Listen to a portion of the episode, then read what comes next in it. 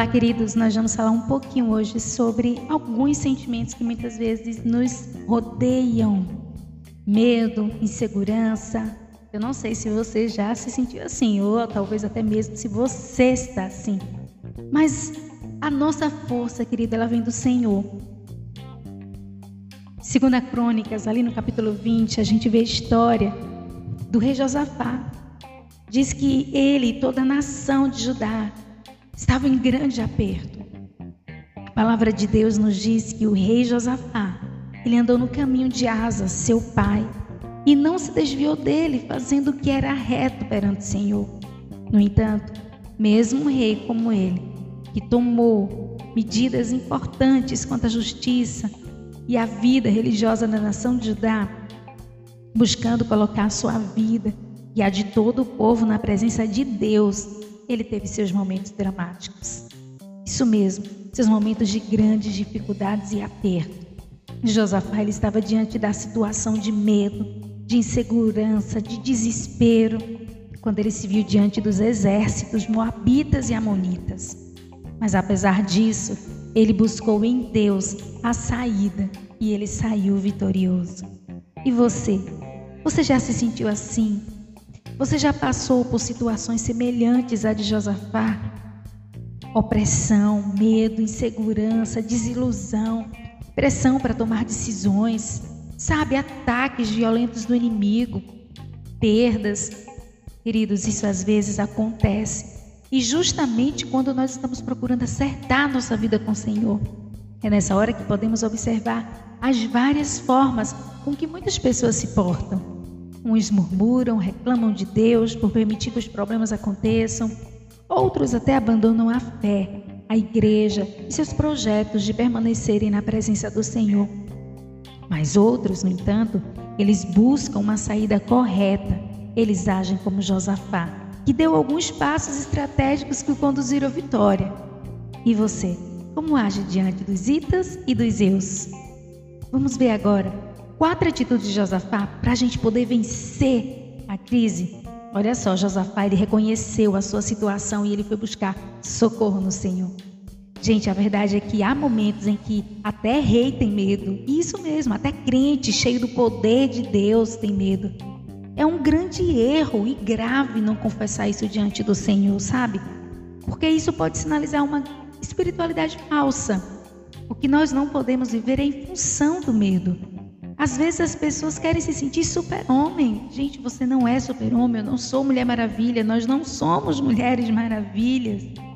A gente precisa entender isso. O que a gente não pode viver é em função do medo. Como filhos de Deus vivo, nós não podemos ser paralisados e vencidos pelo medo. Quanto mais a gente estiver arraigados no Senhor, mais força nós vamos poder extrair dele. Agora muito se afasta do Senhor, da igreja, dos seus líderes. Isso é um engano de Satanás. O diabo ele levou Eva a ficar sozinho, a duvidar de Deus. O diabo levou Eva a duvidar de Deus. Ele colocou à prova o que o próprio Deus falou ao casal. Sabe, Deus falou: você é livre para me escolher. Era isso que o Senhor estava querendo dizer. Você é livre para confiar. Olha só, toda crise ela deve nos levar a essa confissão. Sabe, a busca do Senhor a permanência com o povo de Deus. É preciso parar de murmurar, parar de reclamar da situação, porque na hora da crise é necessário a gente estar junto. Eva estava sozinha. Aquele que se isola, ele busca seus próprios interesses. Não fique só, querido. Busque ajuda. Segunda coisa que o rei Josafá fez foi trazer à memória dele as alianças e as promessas de Deus. A questão não era se Deus tinha se esquecido ou não das suas palavras, porque isso é impossível. Querida, a única coisa de que Deus se esquece é dos nossos pecados confessados e arrependidos. Olha que maravilha! Confessar as alianças e as promessas de Deus é para que nos lembremos que Ele tem compromisso conosco e é absolutamente fiel. Uau! Gente, quando você confessa isso diariamente, as alianças e promessas de Deus, você enche os céus sobre a sua cabeça com as sementes de vitória. Tira seus olhos das circunstâncias, sabe? Tira os olhos do problema, do inimigo e volta-se para o Senhor. Outra coisa muito importante é que você lança decretos proféticos e eu gosto muito disso, sabe? lança decretos proféticos contra a crise, porque se tornam palavras de ordem contra a voz do inimigo, neutralizando o caos que toda crise quer instalar. Então, se você tem que fazer alguma coisa, é isso, é lançar decretos proféticos. Outra coisa que Josafá fez, ele se colocou na posição certa. Por isso ele ouviu o consolo e as estratégias do Senhor. Hoje mesmo, se posicione, querido. Se coloque na posição certa. Ouça o que Deus tem para você.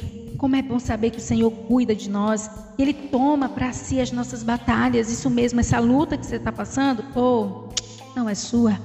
Não é sua. E você não está só. Sabe que você não está só, saiba disso e que essa luta que você está enfrentando, Ele já decretou a sua vitória. Creia, tome posse. Você pode. Estando com o Senhor, as nossas batalhas não são nossas. Pode dizer isso, são dele. Sabe? Diz um texto bíblico que eles estavam em jejum, estavam em oração, quebrantamento e confissão. Então veio o Espírito do Senhor e disse: ah, querido, Deus nunca deixa de nos responder. O problema é que às vezes não estamos na posição de ouvi-lo. A gente precisa nos treinar. Treinar na prática do quebrantamento diante do Senhor. Sabe como? Com jejum, com oração, confissão sincera. Isso mesmo. É preciso tempo de jejum, de orações específicas. Quarta coisa, Josafá, ele adorou e ele obedeceu e provou a vitória. Não basta saber quem é o Senhor e nem o que ele pode fazer. É, você sabe, você fala, você diz. Portanto, é preciso agir, tomar uma atitude de fé diante daquilo que você declara, atitude de vencedor no Senhor. Então, se o Senhor já falou, só nos resta o quê, queridos? Obedecer.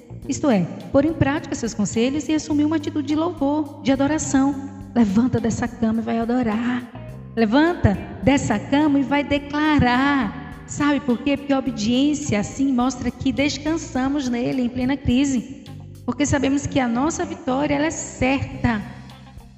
Até porque adoração, obediência e fé andam de mãos dadas e são garantia de vitória para os santos de Deus. É possível que você até esteja passando por uma, alguma, alguma crise, ou já tenha até passado, ou venha até passar. Talvez até você esteja lutando hoje contra as hostes da maldade, enfrentando batalhas ferrenhas a favor do seu casamento, da sua família, das finanças, dos sonhos ministeriais, sei lá, alguma coisa pode estar acontecendo hoje com você. Mas entenda uma coisa, o inimigo não tem poder para decidir seu futuro. Essa decisão é sua e você precisa tomar a decisão de ser vencedor.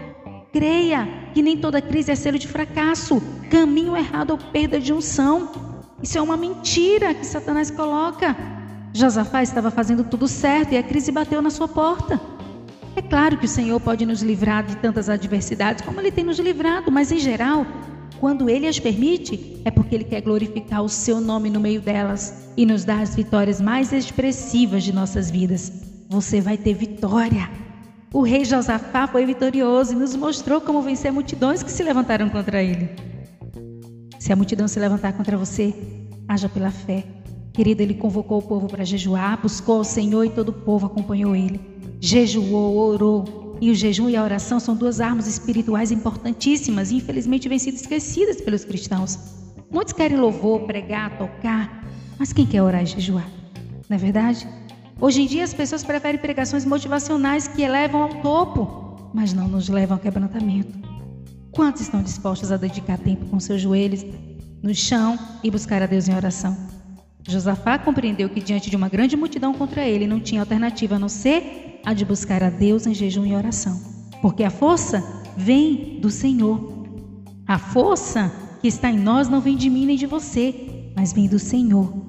Então, feliz é aquele que aprende a dobrar os seus joelhos e buscar a Deus. Nós vamos notar que Josafá se colocou em pé na congregação, e aí fica outra lição para a nossa vida. Diante das dificuldades, você tem que se colocar de pé o seu posicionamento diante das dificuldades tem que ser de pé. Tem um monte de gente que sofre uma luta, uma perda e até se abate de forma que não consegue se reerguer. Ficam prostrados, ficam desanimados. Eu sei o que é isso. E quando isso acontece, o diabo manda mais luta, mais opressão. Ele se aproveita. Josafá se pôs de pé, porque ele era o rei, o comandante daquele povo, e ele sabia que se o povo visse abatido, eles desanimariam e entregariam os pontos para o adversário. Coloque-se agora de pé diante da luta, meu irmão. Levante a sua cabeça, porque a sua posição é de pé. O Senhor te fez por cabeça e não por cauda. Você nasceu para vencer, porque Cristo em você é esperança da glória. E Cristo Jesus, nós somos mais do que vencedores. Depois disso, Josafá, então, ele vai manter um diálogo com o Senhor e vai trazer a volta, de volta à memória os feitos gloriosos que o Senhor fez pelo seu povo, lá no passado. Amados, a palavra de Deus diz que aquele que está em Cristo, nova criatura é, as coisas já passaram, velhas. Eis que tudo se fez novo. E quando Deus diz isso, Ele está se referindo ao seu velho homem, à sua velha mulher, aos seus pecados, mas quando se trata de um passado com Deus, nunca poderemos nos esquecer. Teremos que nos lembrar sempre dos milagres e das bênçãos que Deus nos concedeu. Glorifique e honre do seu nome. Traga à memória aquilo que te dá esperança. Creia, coloque os seus olhos postos no Senhor. Creia, querido. Talvez você diga, mas eu não tenho mais força. Faça como Josafá. Coloque os seus olhos no Senhor. Eleve os seus olhos para os montes, de onde virá o socorro. O meu socorro vem do Senhor, que fez os céus e a terra. Querido, o resultado das atitudes de Josafá foi que os moabitas e os amonitas mataram-se uns aos outros. E mais uma vez Deus foi fiel a um povo que o buscou. Busca o Senhor. Que Deus te abençoe.